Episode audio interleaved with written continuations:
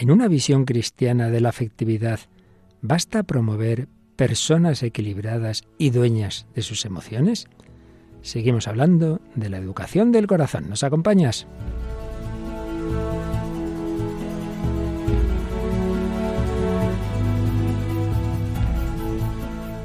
El hombre de hoy y Dios, con el padre Luis Fernando de Prada. Educación del corazón, una dimensión que entra también en la conversión, que es tarea de toda la vida, es decir, que todo nuestro ser, toda nuestra psicología, pensamientos, afectos, intenciones, acciones, todo, vaya siendo progresivamente transformado por el Espíritu Santo y así vayamos reflejando la mente, el corazón, las manos misericordiosas de Cristo nuestro Señor. Un camino cuaresmal que empezábamos hace una semana y aquí seguimos y seguro que también este programa de hoy nos va a ayudar porque ya sabemos lo principal de la vida cristiana y por tanto de la conversión a la santidad es el amor, que es la clave en la que estamos ya en esta parte final de nuestro recorrido por la afectividad. Y en este recorrido siguen caminando o volando Paloma Niño, la Paloma, bienvenida a esta nueva edición. Un saludo para Luis Fernando y a todos los oyentes. Bueno, todos los oyentes que a veces se nos quedan algunos comentarios que nos pasó la semana pasada por varias razones y tenemos acumulación ahora de mensajes y de comentarios y hasta de cartas, ¿verdad? Sí, además que estaban muy activos todos los oyentes en esta semana y bueno, hemos recogido algunos de los comentarios en Facebook, por ejemplo, Anelies Flor nos decía, les saludo afectuosamente desde Paraguay, tierra de Dios y de María. Siempre les escucho a través de Radio María, aquí los viernes y sábados. Bendiciones para todo el equipo y mis deseos de que el programa siga siempre, se aprende muchísimo con ustedes. Ramona Benítez también nos escribe desde Paraguay, nos manda un abrazo y dice, siempre escucho su programa repetido los días viernes por Radio María Paraguay. Bendiciones, pido oración por mi familia. Francisca Alcaraz nos decía, bonito programa como todos los que tiene Radio María, sois geniales y muchísimas gracias por estar siempre ahí. Luego pues nos comentaban también que es un excelente programa, por ejemplo, María del Carmen Jaramillo y Cecilia Rodríguez. Elba Guillén nos decía que cada programa es especial, así que excelente, que seguro que el que viene también es muy bueno y que haya muchos más programas para conocimiento de Dios. María Dolores Santa María, maravilloso el programa de la semana pasada, el que anunciáis se presenta interesante como todos. Y María de Carmen Velázquez nos decía, saludos desde Honduras, resido en un pueblo de Asturias y desde la mañana hasta la noche escucho Radio María, la fuerza de la esperanza. Nos deseaba también un buen inicio de cuaresma a todo el equipo y finalmente Juan Luis Pacheco nos dice que le gustaba escuchar el programa cuando se emitía por la mañana, que le cogían el trabajo Madre mía, no hace años de eso. que ya hace unos años. Dice que desde que lo ponen por la noche ya nada es igual y pone una carita triste, pero ya le hemos indicado con un mensaje que puede escucharlo a través de, de podcast. Y luego recibíamos un mensaje un poquito más extenso que es el de Carol Caviedes de Bejarano, nos saludaba desde Perú y nos dice que es un regalo del cielo escuchar este hermoso espacio de Radio María. A pesar de estar lejos, me siento cerca de ustedes y muy feliz de conocer a través del programa qué grande es el amor de Dios reflejado en el amor de Jesucristo. Las reflexiones escuchadas en este programa me han ayudado a madurar mucho en mi pensamiento y mi sentir. Quien le escribe es una mujer viuda hace casi tres años, de 41 años de edad. No obstante, Dios me ha bendecido mucho porque me ha hecho que su amor me acompaña siempre y mi corazón ya no se siente solo. Gracias, estimado Padre Luis Fernando, por todos sus comentarios y reflexiones y también a las damas que le acompañan. Y sabe, gracias a ustedes estoy conociendo más de música y películas de cine, lo cual me es muy agradable. Antes lo hacía con mi esposo cuando íbamos al cine y al teatro. Ahora con ustedes y además todos vamos de la mano de nuestra Madre, la Virgen María. Es maravilloso. Rezo por ustedes, desea que la Virgen nos acompañe y nos da las gracias y también pues nos pedía leer este mensaje para que también los oyentes encomienden el alma de su esposo, Eduardo Bejarano. Claro que sí. Bueno, muchísimos mensajes hoy. Se ha mencionado además tres naciones aparte de, de, la nuestra española, Paraguay, Honduras, Perú, qué maravilla. Y hay que añadir también una carta que de vez en cuando me escribe Pilar Hernández Huertos desde Málaga. Y también menciona a esas damas que, acabas de leer, Paloma, tú, y María Águila, que no la hemos presentado todavía. Hola María, ¿qué tal? Hola, ¿qué tal? Eso de que te llamen dama no estás tú muy acostumbrada. no, no, la verdad que no. Bueno, pues a ti te vamos a pedir que nos digas, a ver, a ver, eh, lo que hoy traemos, siempre en este trasfondo que estamos dando unas indicaciones, unas sugerencias, eh, apoyados básicamente en esta obra del padre Francisco Insa, sacerdote y psiquiatra, sobre formar la afectividad en clave cristiana, pero como nos decía también estos mensajes, siempre con ese aderezo para que sea más digerible todo, ¿verdad? De la música, del cine. A ver, ¿qué cancioncita nos traes esta semana? La canción de esta semana se llama Si no estás y es de Íñigo Quintero. Ajá, ¿y quién es este chico? Pues es un chico así jovencito que la verdad es que no es muy conocido, pero con esta canción está alcanzando bastante fama. Bueno, luego nos cuentas más de él. Y una película muy bonita que es documental, realmente, absolutamente basado en la realidad. Sí, es un documental sobre un chico con síndrome de Down y la película se llama La historia de Jan. Luego también nos cuentas. Y una chica que la hemos tenido aquí en directo varias veces y también en algún evento importante de Radio María, Paola Pablo, que si no me equivoco Paloma viene de, de la República Dominicana, ¿verdad? Eso es. Pues tiene muchas canciones cristianas y una de ellas muy propia para este tiempo. El otro día celebrábamos el miércoles de ceniza, se nos impone la ceniza y justamente tiene una canción que se llama Polvo soy, pero ese polvo, esa ceniza es amada por Dios. Y eso es lo que vemos siempre en los testimonios de conversión. Cuaresma, tiempo de conversión. ¿Qué testimonio nos traes hoy, Paloma? Pues hoy vamos a conocer el testimonio de Carolina Uribe, que tras años de rebeldía recibió una invitación a un retiro y le visitó la Virgen. Que por cierto es precisamente paisana de Paula Pablo, si no me equivoco. Sí. Por lo que estoy viendo aquí, dominicana. Bueno, pues con esto y con ese trasfondo doctrinal como os decía, del Padre Francisco Insa. Vamos adelante en esta edición 467 del Hombre de Hoy y Dios.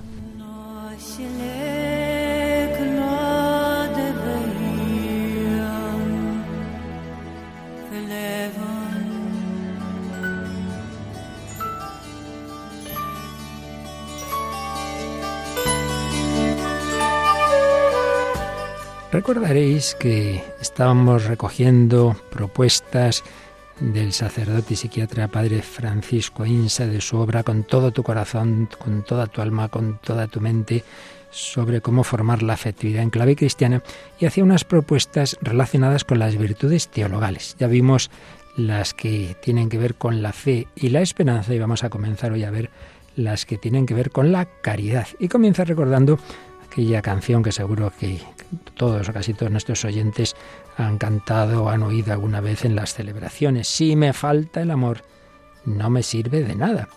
Y escribe así el padre Insa. Así decía el estribillo de una canción que aprendí en mi parroquia hace ya muchos años, parafraseando el himno de la caridad de San Pablo, el de la primera carta a los Corintios, capítulo 13. Alguien podría pensar que lo que él nos está explicando en esta obra eh, simplemente eh, pretende el autocontrol. Pues no, la propuesta es mucho más ambiciosa. El autocontrol es lo que predicaban ya muchos filósofos paganos, ya lo hemos visto aquí también, como los estoicos. Pero eso es distinto de lo que propone el cristianismo. Hombre, está incluido, pero es distinto, pero es distinto. Los maestros de la estoa, los estoicos, promovían un estricto control sobre las pasiones con dos objetivos que también vimos en su momento. Obtener el dominio absoluto sobre nuestras tendencias y conseguir la apacea, la apatía.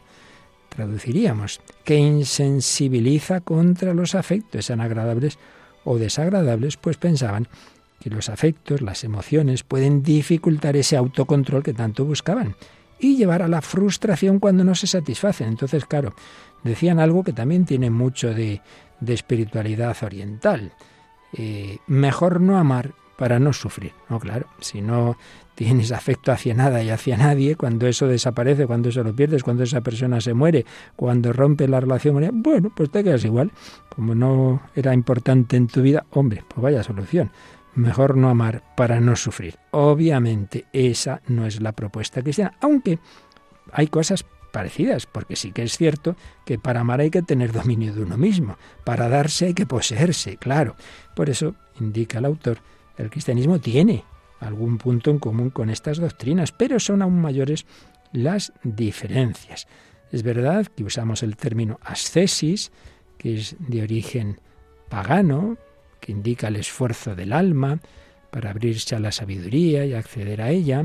Es verdad que la vida cristiana busca reconstruir el orden roto en nosotros por el pecado, no dejarse esclavizar por las pasiones, que ya hemos visto en un montón de programas que son algo bueno en sí mismas, que depende cómo se enfoquen, de por sí es algo que Dios ha puesto en nosotros y que el catecismo lo enseña.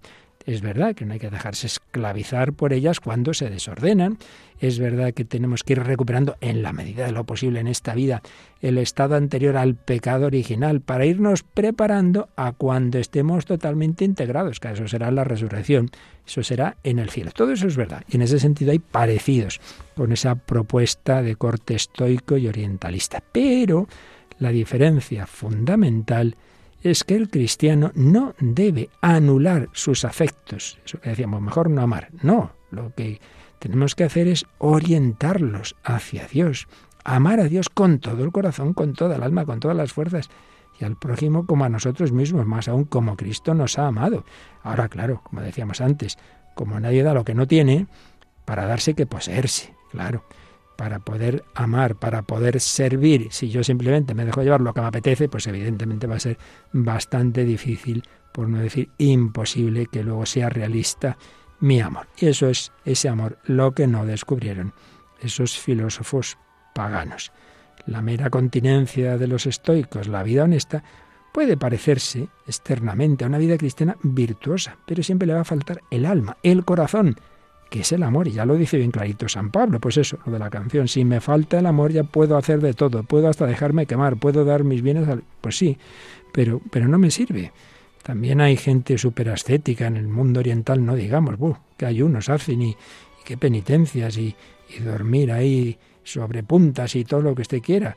Pero si no es por amor a Dios, si no es por amor al prójimo, pues eso no. Ese no es, esa no es, no es el reflejo de Dios. Sed misericordiosos como vuestro Padre es misericordioso. Por eso insiste el autor que lo que él pretende en esta obra, y nosotros al recoger sus ideas, no es simplemente, que también, promover personas equilibradas, sino cristianos capaces de llevar una vida entregada y serenos, y serenos. Y para ello, pues sigue dando una serie de sugerencias, pero iremos eh, desarrollándolas poquito a poquito, hoy lo que a lo largo del programa pues alguna diremos, y lo que no podamos hoy, pues ya seguiremos, si Dios quiere, el próximo día.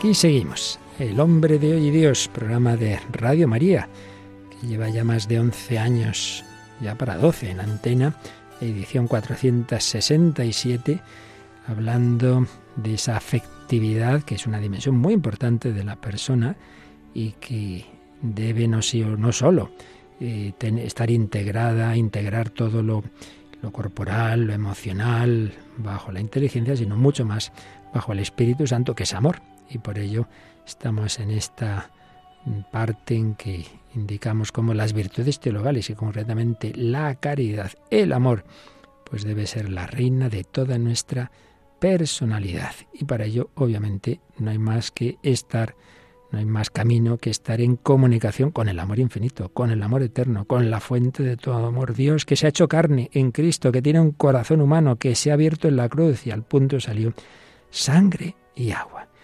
Y todo ser humano, lo sepa o no, de una manera consciente, pues busca ese amor, busca ese amor eterno, busca alguien que siempre esté ahí.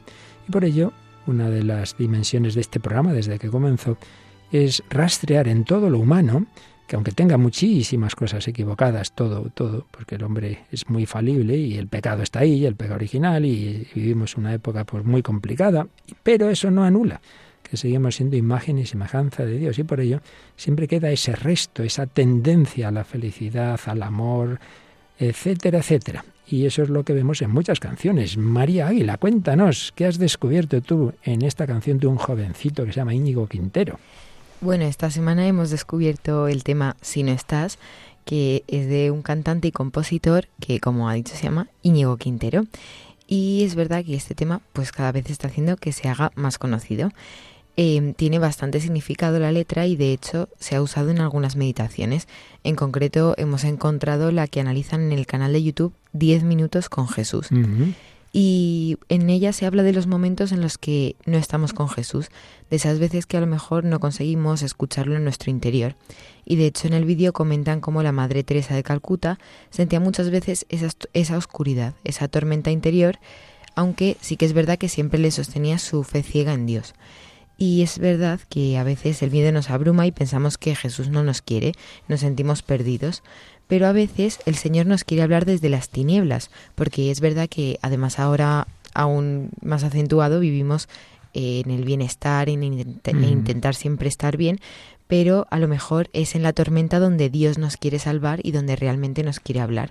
Y al final, como escucharemos en la canción, lo que anhelamos siempre, lo que nos falta es el amor de Dios, la presencia de Dios en nuestro interior. Y de hecho eso es lo que le dijo el Señor a la Madre Teresa de Calcuta, que sí que la quería, pero en la situación de pobreza en la que en la que vivía y que la única forma de sentirlo realmente era era sufriendo esa pobreza. Y de hecho, el Salmo 129 que tanto le reza la Madre Teresa a Dios termina diciendo: quiero verte, verte, verte. Y es exactamente igual que como termina la canción que vamos a escuchar. O sea que en realidad uno puede ver la letra de esta canción y oírla y decir, bueno, una canción de amor humano y tal, y no sospechar que parece, no lo sabemos con certeza, pero desde luego nos has dado esas pistas tomadas, Paloma, de un canal de YouTube que está ya muy extendido, ¿verdad? Sí, 10 minutos con Jesús, que además de ser canal de YouTube es una aplicación a través del móvil o que también se puede eh, recibir a través de WhatsApp y lleva ya varios años, varios sacerdotes lo realizan y cada día pues una pequeña meditación de 10 minutos relacionada con el Evangelio del día. Pues en efecto, María ha visto que esta canción ahí la toman como un hilo, ¿verdad?, de, de, esas reflexiones. Bueno, pues vamos a escucharla y cada uno lo que el Señor le inspire. Si no estás, de Íñigo Quintero. Sueñas alto es el poder que te han dado desde el cielo. No, no, no, no, no. Que no sé a dónde voy, no es real. Hace ya tiempo te volviste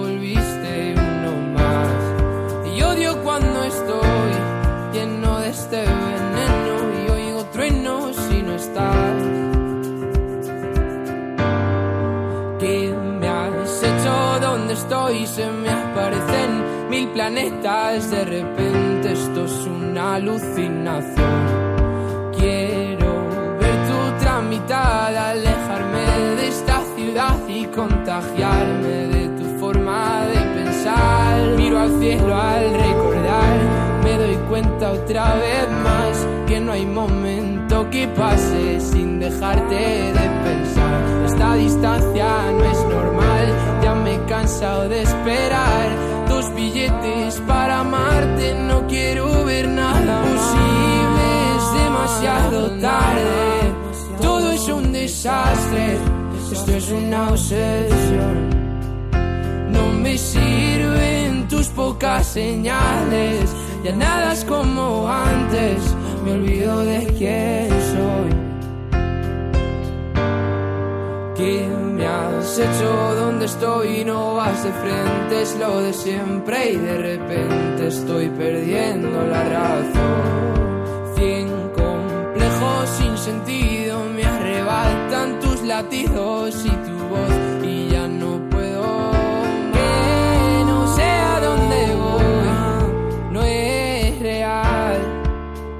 Hace ya tiempo te volviste cuando estoy lleno de este veneno y oigo truenos si no estás. Imposible, es demasiado tarde. Todo es un desastre. Esto es una obsesión. No me sirven tus pocas señales. Ya nada es como antes me olvido de quién soy. ¿Y dónde estás? La verdad es que ya van mil noches malditas sin tu abrazo. Es algo raro, estoy viciado a tu amor, a tu amor, a tu amor, amor, no, no, no, no.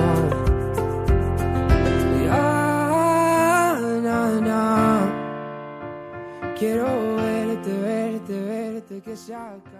Están escuchando en Radio María El hombre de hoy y Dios, con el padre Luis Fernando de Prada, Paloma Niño y María Águila.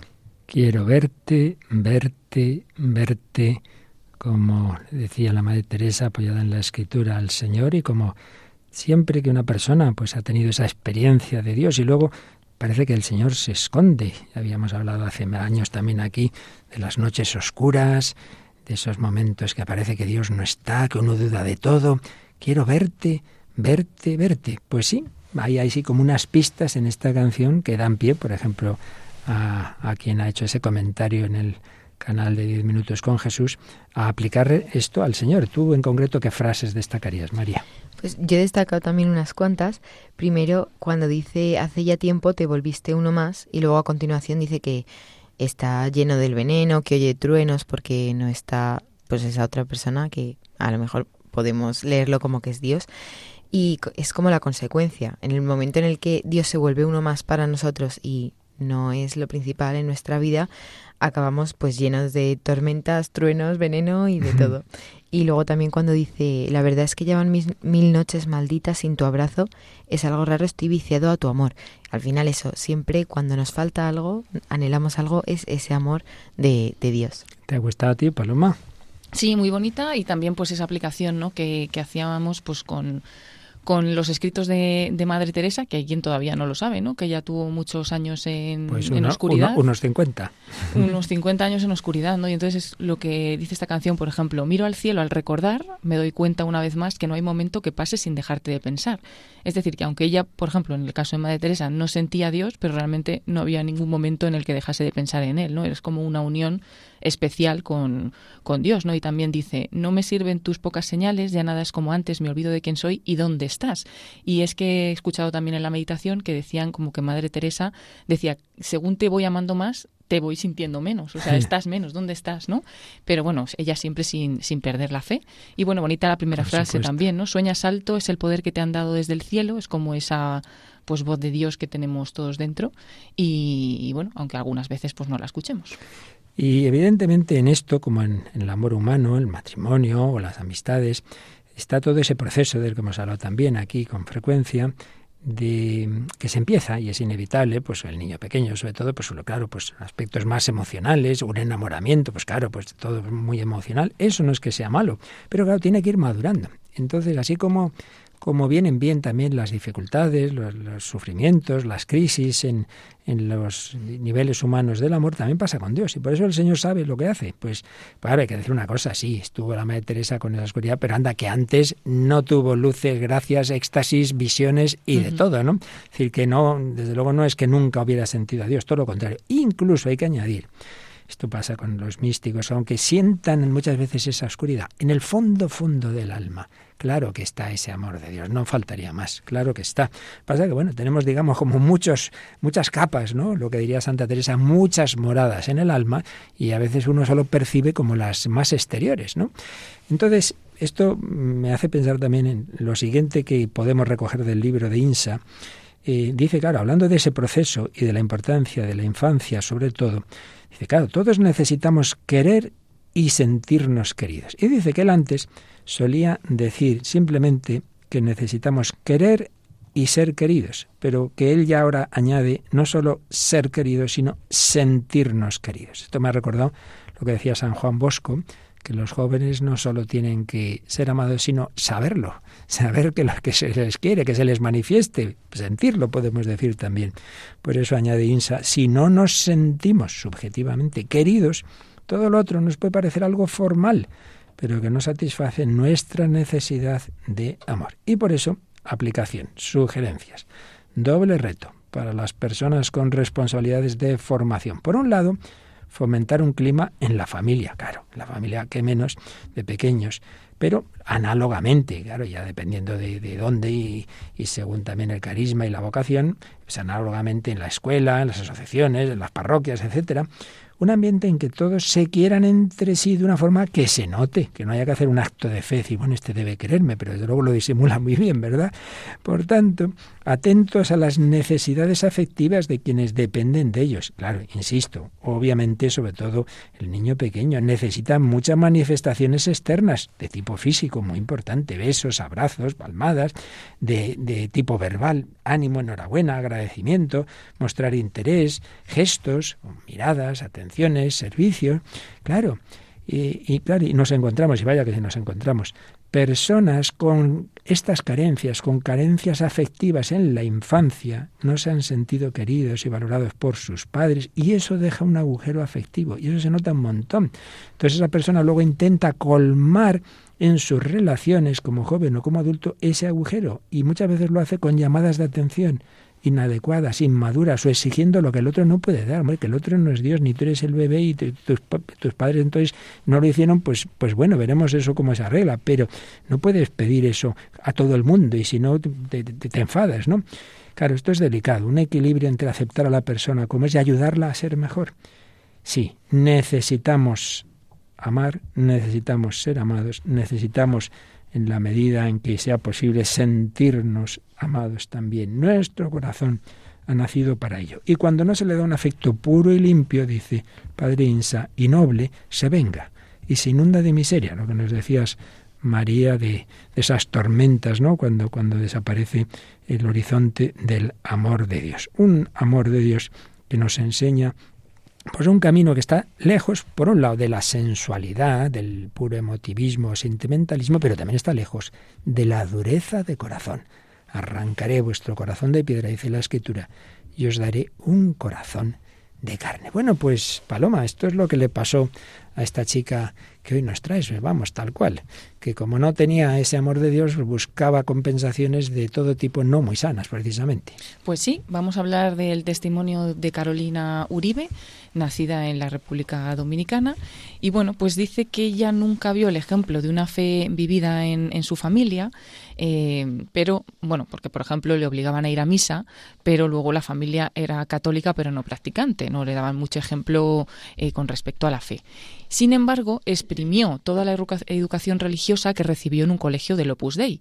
Y bueno, pues sí que vivía como cristiana. Dice que comulgaba con devoción y bueno, aunque siempre en el fondo pues recuerda que esa práctica religiosa era un poco una invitación obligada, ¿no? A pesar de ello, ella trataba de buscar a Dios. Y cuando tuvo edad para decidir, la incoherencia que suponía para ella no tener una relación estrecha con la fe y practicarla, le llevó a abandonar por completo esta fe y a cambiarla por lo que ofrecía al mundo, ¿no? Dice, entendí que ya era adulta para tomar mis decisiones y me salí de todo lo que tenía que ver con la Iglesia. En ese momento no hubo nadie que me dijera que lo estaba haciendo mal y creía que las decisiones que tomaba eran las correctas. Esto lo lamenta, ¿no? Que no hubiera nadie que, le hubiera advertido. Y dice que, bueno, que tenía amistades sin valores cristianos, de las que no recibía tampoco una buena influencia, y en ese momento, eh, también de un poco de crisis, ¿no? Sus padres se divorciaron y Carolina decidió plantarse ante el bache que se avecinaba en su vida. Dice, me dolió muchísimo. ¿Dónde estaba Dios en todo esto? Si Dios era ajeno a mis problemas, ¿por qué tenía yo que seguirle? Y bueno, pues desde entonces el alcohol, el sexo, siempre que hubiese una razón o amor, o la fiesta sin límite, se convirtieron en el sucedáneo de lo que un día fue la fe. Y Carolina, pues quiso ser coherente y vivir al margen de ella totalmente, ¿no? Porque era incompatible con ir a misa y con comulgar lo que estaba viviendo, ¿no? Dice, pensé que no estaba bien ir de fiesta el viernes y a misa el domingo. Y bueno, pues dice que durante los siguientes cinco o seis años aparentó estar feliz, estar bien, en paz, pero por dentro iba notando un vacío que cada vez era más grande. Sin embargo, mm, la vida pronto le mostró que era necesario tocar fondo, dice Carolina, para recuperar lo que supo que nunca debió perder.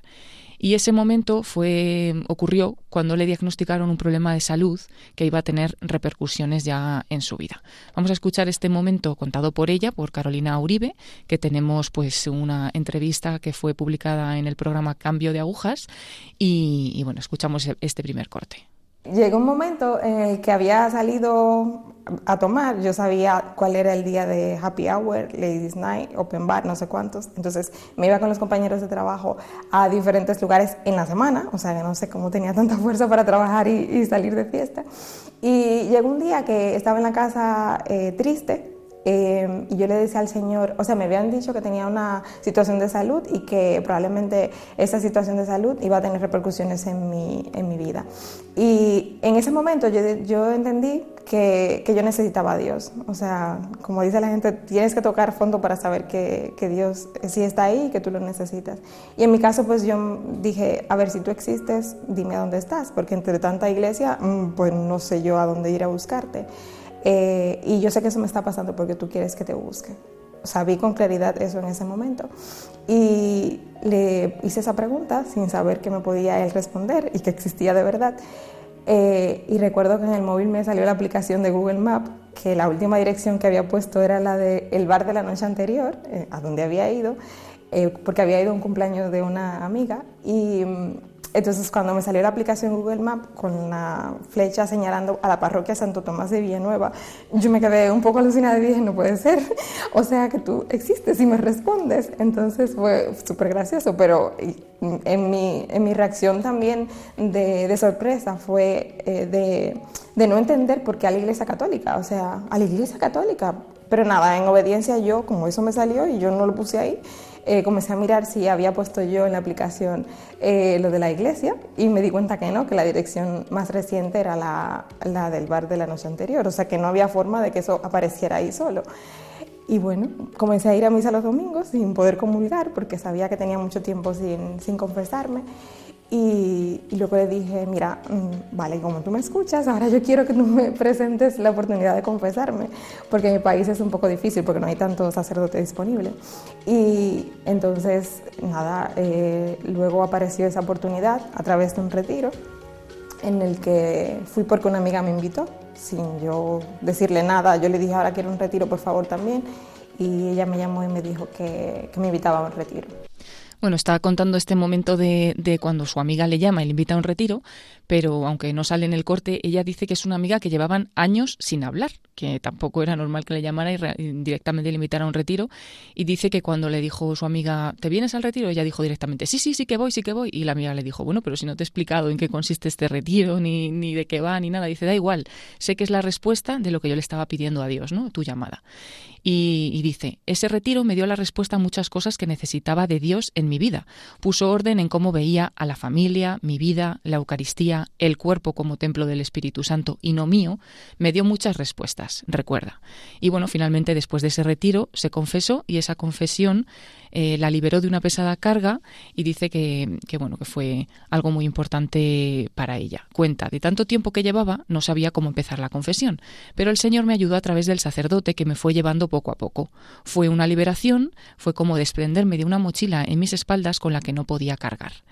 Dice que luego pues vino un proceso lento ¿no? en, este proceso de, cambio, eh, pero que hubo varias decisiones que tomó de raíz. Por ejemplo, dice, no tendría más relaciones sin casarme, perdonaría a mis padres. Y otras decisiones, estas fueron de raíz, otras pues han supuesto un proceso de conversión que poco a poco Dios le fue enseñando. Dice que hay luchas que le han costado más y que el Señor sanó definitivamente. El cambio pues fue chocante en su ambiente, sus amigos no lo entendían, pero a ella le daba todo igual, solo le importaba estar con el Señor. Y tras su conversión es consciente de que durante su rebeldía en realidad siempre estuvo muy alejada de la felicidad. Entonces vamos a escuchar dos respuestas de unas preguntas que le hace la, chica que hace la entrevista en cambio de agujas, de hecho la escucharemos también a, ella, que le pregunta si es más feliz ahora y que si era feliz antes. No era feliz, eh, pero yo entendía que sí, que el estilo de vida que estaba llevando y lo que estaba haciendo era la felicidad, el éxito y todo lo demás era la felicidad pero en el fondo yo creo que todos sabemos, como dice San Agustín, que en el fondo estamos hechos para Dios y que hasta que no nos encontremos con Dios no hay forma de ser feliz.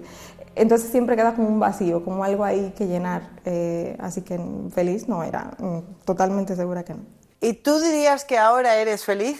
Sí, sí, porque, o sea, ya es un Dios cercano con el que yo hablo, que me escucha, que me responde, eh, responde de maneras súper extraordinarias, aunque también responde en lo ordinario. Entonces, yo no me siento sola en ningún momento, o sea, que, o he vivido sola y la gente me dice, ¿cómo, cómo no te sientes sola? Yo digo, yo nunca estoy sola. Entonces, cuando me he dado cuenta de esa presencia de Dios en mi vida y cómo Él me acompaña en todo lo que vivo, pues todo cambia, entonces no hay momentos de dificultad, de problemas, como todos, pero eh, no se compara. También pues cuenta una experiencia con la Virgen María porque dice que cuando ella se acercó a Dios en su familia, mm, bueno, cerca de su familia que eran de raíces evangélicas, pues se oponía que ella rezase el rosario y dice que pues para no empezar con algo que le parecía aburrido, decidió empezar por las tres Ave Marías. Y un día rezando estas tres Ave Marías, dice, "Me vino un olor a rosa muy fuerte. No lo entendía, pero me confirmaron que era la presencia de la Virgen y me sentí como Santa Isabel. ¿Quién era yo para que me visitase la Madre de nuestro Señor? Fue muy bonito poder experimentar a la Madre. Y también pues cuenta que ha habido otras intervenciones en su vida, por ejemplo, cuando trató de viajar a España para estudiar un máster, pues eh, ella sintió la invitación muy fuerte que el Señor le hacía ir de venir a España a través de tres personas, pero dice que aún así no se lo creía y dice, yo le dije, si quieres que vaya a España, envíame una cuarta persona. Y dice que llegaron cinco. Finalmente, sin beca, sin visado, sin aceptación de la universidad y sin posibilidad aparente, Carolina fue una de las 2.000 seleccionadas de 67.000 personas para ese máster, ¿no? Y afirma que vivir en España es una gracia que sin duda ha sido parte en su proceso de conversión que todavía sigue haciéndole crecer en fe. Y termina, trato de ir a misa cada día y estar en oración. Lo necesito, soy débil y no puedo vivir sin Dios. También ayudo lo que puedo en actividades de evangelización. Si Dios hizo eso en mí, que era un caso perdido, seguro que puede hacerlo en otras personas. Todo lo que pueda hacer para ayudar y esté en mi mano, lo voy a intentar. Bueno, María, nos ha encantado, ¿verdad? El testimonio. Sí, la verdad es que es, es alucinante y yo he apuntado algunas cosillas. Yo muchas, yo muchas. Sí, sí. la verdad que, que unas cuantas.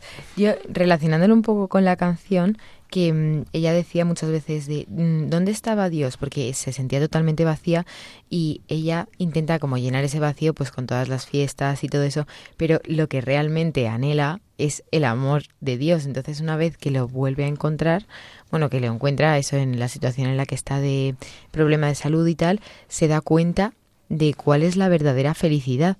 Y entonces, pues eso, como dice la canción, que a veces nos sentimos perdidos, hay gente que busca como encontrarse en esas fiestas y en todo eso, cuando lo que realmente deberíamos hacer es esperar a, Dios y pedirle que aparezca pedírselo, además con algo que desde los primerísimos programas de hace ya 11 años hablábamos para estas situaciones, es lo que llamábamos la oración condicional.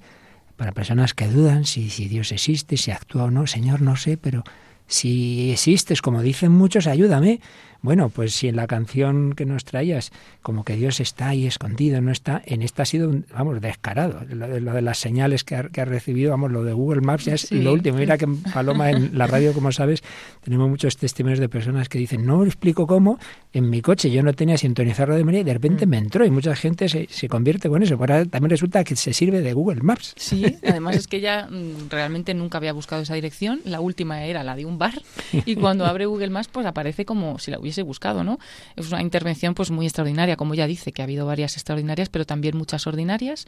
Y, y bueno, yo me quedo también con ese momento en el que ella, eh, bueno, digamos que pierde un poco la referencia en su vida, se divorcian sus padres, ella ya ve que no es coherente pues hacer las cosas que hace, ir a misa, deja de ir a misa, pero sin embargo dice que siempre en el fondo eh, tenía como un sentimiento o algo así de que necesitaba a Dios, ¿no? aunque no lo quisiera ver, aunque fuera incluso por, porque no era coherente eh, hacer unas cosas y las otras, ¿no? Y, y, así se apartó, pero que tenía que sabía que en algún momento eh, iba a llegar Dios y es ese momento en el que le dicen que tiene una enfermedad, pues, pues dice, yo sabía que eso me lo estaba mandando Dios para que me acercase a Él, ¿no? O sea, lo vio como, como el punto de partida. Es algo importante también, ¿no? Que creamos en la providencia, que si Dios permite también el sufrimiento en nuestra vida, es siempre porque algo bueno quiere sacar. Yo también, aparte de todo lo que hemos dicho, eh, tomado nota de que, luego con perspectiva siente que no la advirtieran de las cosas que estaba haciendo mal. A veces tenemos ahí, ¿verdad? ¿Sabe cómo le voy a decir yo esto? Aparece como siempre el tema afectivo de, de los niños y adolescentes ante el divorcio de los padres, echarle la culpa a Dios, ¿dónde estaba Dios? Como si Dios quisiera que los hombres actuáramos así, ¿no? Y el sucedáneo de la fe. Si no está Dios, pues eso, intentamos llenar el, vacío. Sí quisiera decir que ella, claro, dice, no, yo por coherencia no podía el viernes de fiesta y el domingo a misa. Bueno, vamos a ver. También hay que decir que esa solución es todo o nada no son las más aconsejables, porque si uno, pues de acuerdo, no es coherente, vale, no podrás comulgar, bueno, pero no, no por eso dejes de ir a misa, precisamente porque como pecadores Jesús no ha venido por los justos, sino por los pecadores, no ha venido por los sanos, sino por los enfermos, pues vete a misa a pedir a Dios la gracia de que te ayude a levantarte. Es decir, que esto yo lo veo muchísimo. Una vez que uno ya ha metido la pata, que ha picado, que ya, ¿para qué? ¿Para qué viene a misa? ¿Para qué viene a rezar? ¿Para qué a confesar? Hombre, no. Pues a eso, a pedir al Señor que te levante, ¿no? Y ya llegará. Llegará esa luz. No hace falta que Dios tenga que hacer cosas ya tan extraordinarias como lo del móvil, ¿no? Y luego también muy típico eso de que aparentemente las personas muy divertidas son felices y en el fondo saben que no. Y se dan cuenta cuando luego ya tienen a Dios y comparan. Yo voy a ser feliz antes. De nada, de nada, ¿no? En fin, creo que, nos da muchas enseñanzas y por supuesto esos pasos, ¿no? Como la providencia se sirve de personas, esa invitación al retiro, por supuesto la importancia de la confesión. Bueno, que con esto ya nos has dado el programa completito. Pero, pero, pero, nos queda la parte también de la película, que en este caso es una película no de ficción, es documental, y que tiene mucho que ver con lo que estamos hablando porque si lo principal es amar y ser amado, y eso desde el principio, en estos tiempos en que por desgracia se rechaza a la inmensa mayoría de los niños que vienen con, con problemas genéticos, con discapacidades, es una película preciosa aunque no aparece el, no aparece el, fondo, digamos, religioso, no sabemos si está o no está, no da la impresión, pero desde luego lo que sí está clarísimo es un amor inmenso cuando se dan cuenta de que el niño que ha nacido, porque se ve que no lo habían diagnosticado antes, el niño que ha nacido viene con síndrome de Down. ¿De qué película hablamos, María?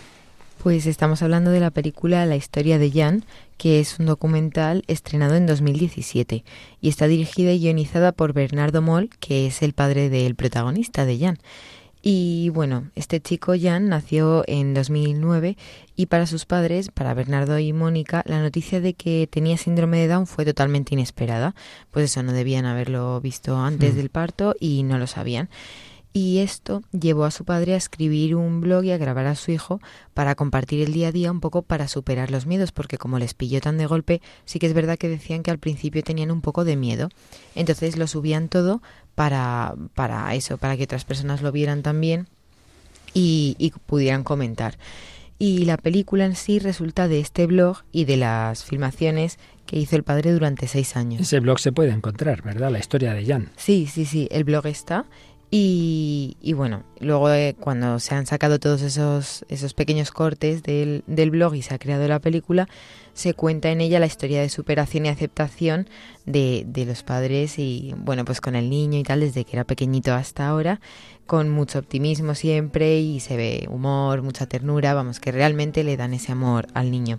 Y el documental ha resultado, bueno, estuvo nominado en los premios Forque 2017 y en las medallas del Círculo de Escritores Cinematográficos del mismo año, en ambos casos en la categoría de Mejor Película Documental. Y lo que sí que ha recibido el premio es de la Ola de Oro de los Premios Familia, así como Qué Bello es Vivir, que otorgó Cinemanet en 2017, y un premio de Alfa y Omega. Sí, la verdad es que es una preciosidad el ver ese cariño, ese amor y cómo este niño, pues la verdad que es un encanto. Hoy oiremos algunos cortes y acabaremos el próximo día. Lo último que se oye en la película da la clave de todo, pero lo dejamos para el próximo día. Estamos escuchando, Paloma, la canción que se oye en, al final de la película, ¿verdad? Sí, la estamos escuchando de fondo y bueno, la, la pues, ponemos. Pues súbela a la superficie.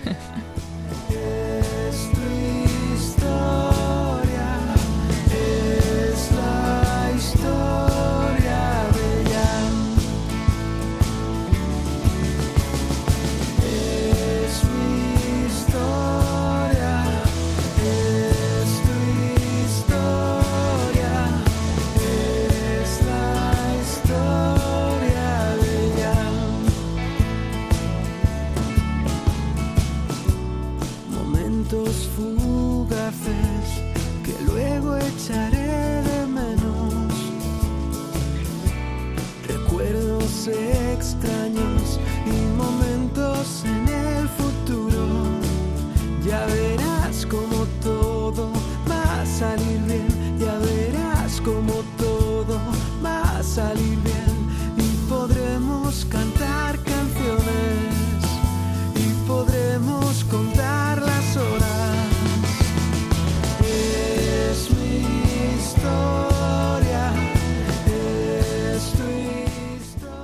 Es tu historia, la historia de Jan, un niño encantador cuyas dificultades físicas y mentales pues han sido eh, cubiertas de una manera preciosa por los padres, por toda la familia y por educadores. Bueno, vamos a escuchar algunos cortes. Qué importante oíamos antes al padre Insa, eh, sobre todo al, al niño motivar, decir, qué bien lo haces, venga, que sí, qué estupendo, dar ese refuerzo, ¿no? Porque un niño nada, no le dice más que cosas negativas, eso es, es, lo nefasto, ¿no? Pues claro, este niño tenía problemas, problemas serios de, eh, de, de, caminar, etcétera. Bueno, pues cuando solo tiene dos añitos, oímos este, este momento de la película. Ya está a punto de cumplir dos años y por primera vez va hacia adelante. Venga, ¡vamos ya! ¿Esto te parece fácil? ¡Es una proeza! ¡Bravo! Muy bien, muy bien.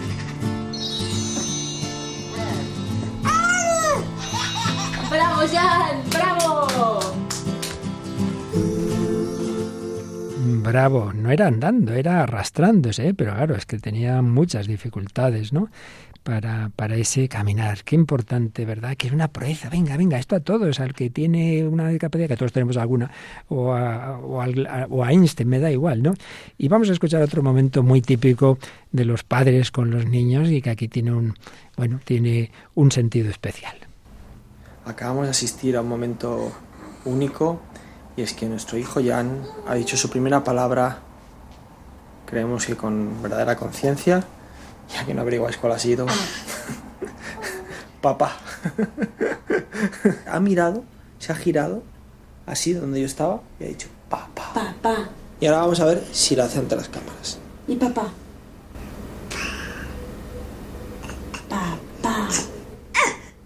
Ahora has hecho, te has quedado a mitad. Papá. Jan, ¿quién soy yo? Bueno, como nos decía María, el padre está constantemente grabando momentos en vídeo y se ve que había dicho la palabra completa antes de tener la cámara. En cuanto pone la cámara, el niño ya decía, no, no, que yo no. Pero bueno, ya lo había dicho, ¿no? Y luego, pues claro, qué importante las raíces familiares, esto que dice con frecuencia el Papa Francisco, la importancia de los abuelos, etcétera. Vamos a escuchar un momento la, reflexión de, del padre de, Jan sobre su propia familia. Hoy ha venido de Barcelona el abuelo de Jan, Daniel, el papá de Moni, y está muy guapo sin barba. Teníamos muchas ganas de que volviera a compartir momentos con su nieto. Para mí es entrañable verlos jugar.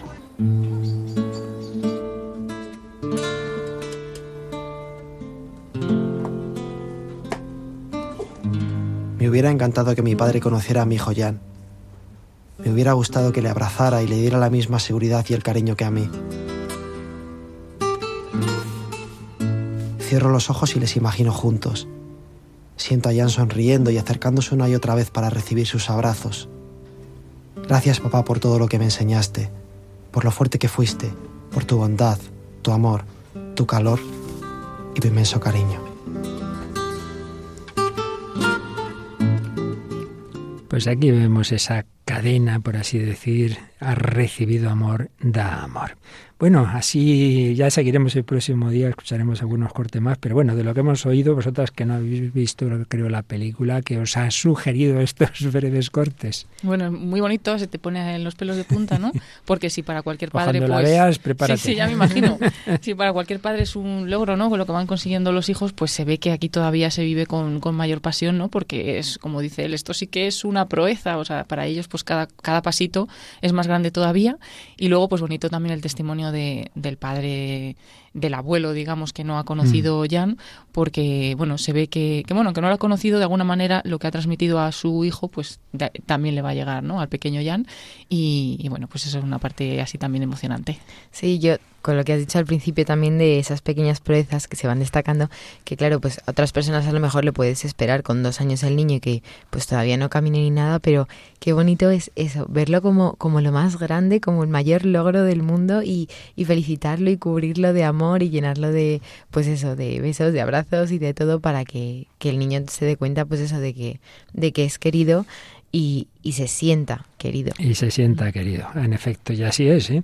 Por eso qué error tan grande el rechazar a, a, niños por, por este tipo de, bueno, por cualquier cosa, claro, pero en concreto por estas discapacidades no se dan cuenta. Y lo dicen todos los que tienen niños con este, sí, pero si son los, los que nos hacen más felices y son los más felices, porque lo más importante de la vida no es ser muy inteligente y, sino que es el amor. Mm, totalmente. Eh, gente muy inteligente ha destrozado la historia y, y personal, familiar y, y, muchas veces nacional y mundial.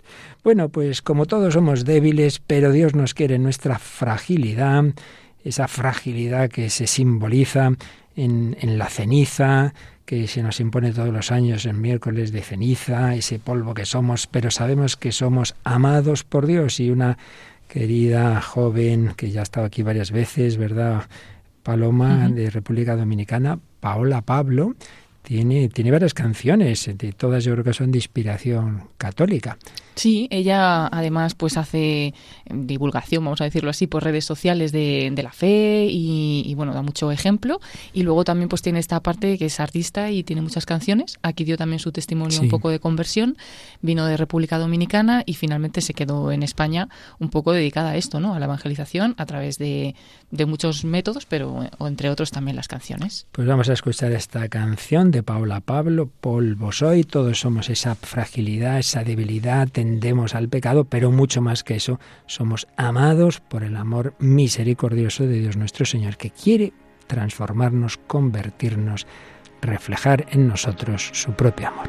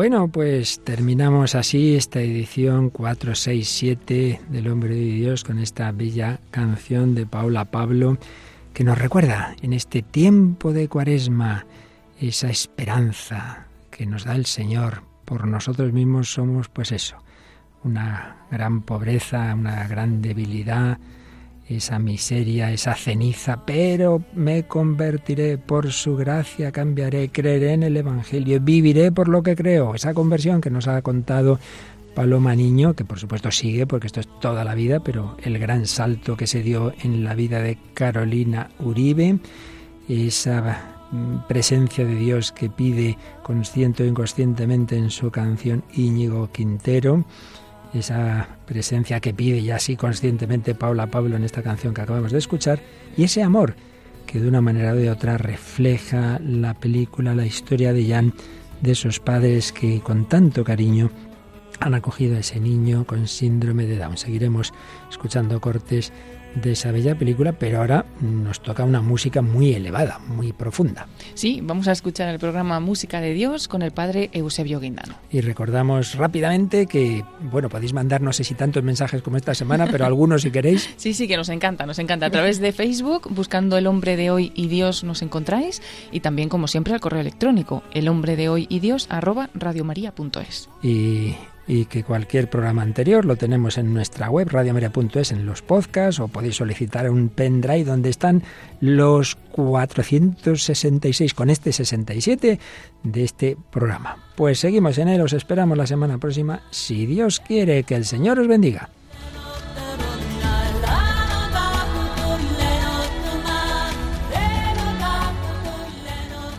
Así concluye El hombre de hoy y Dios un programa dirigido en Radio María por el Padre Luis Fernando de Prada.